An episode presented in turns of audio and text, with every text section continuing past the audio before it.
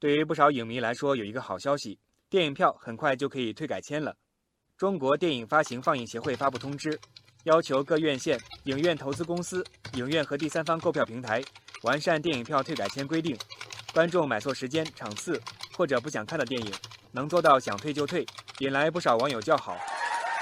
网友小让说：“火车票、飞机票都能够退改签，网购都能无理由退货，而电影票却不退不改或者只改不退，这样的现状确实该改改了。”网友格木说：“前几天自己买了电影票。”结果有事临时去不了了，也不能退，只能作废，电影票白白损失。要淡定。尽管各院线平台退改签的规定还需要细化，不过不少网友已经展开了想象。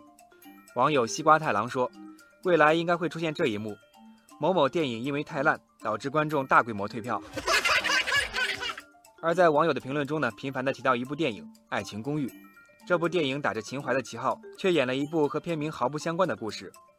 而当人们发现被骗时呢，却没有办法退改签了。小虾米等众多网友留言：未来呢，像这样明摆着圈钱的电影，应该没这么好的命了。网友布天涯说：允许退改签，是不是相当于烂片退出机制呢？不过，电影票全面实现退改签也不是那么容易。网友果果说：对影院方来说，退改签不仅损失了一次分账，还会增加影院的工作量。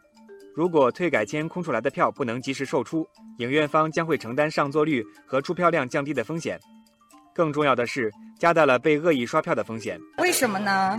影院方的顾虑来自另一部电影《后来的我们》。网友星辰回忆说：“其实之前的一些在线平台电影票基本上是可以退改签的，结果电影《后来的我们》为了保证预售票房、增加排片量，采用了先买票再退票的方式，恶意刷票房。”导致票务平台收紧，甚至取消了退改签政策，以至于后来的人们就无法享受退改签的便利了。电影票退改签当然也要保证电影院的正当权益。网友漫长岁月认为，电影退票是不是可以像火车票一样，根据退票时间收取一定的退票手续费，或者规定一张电影票只能改签一次等等？网友火焰也认为，现在火车票的退改签制度已经非常完善了，也不存在技术问题。影院和购票平台完全可以嫁接过来，活学活用。这次的通知也要求明确退改签规定，让条款尽量细化，做到权责清楚。在建设好相关规章制度后，可以预见观众的观影将会更加成熟、更理性，从而促进整个电影产业的良性循环。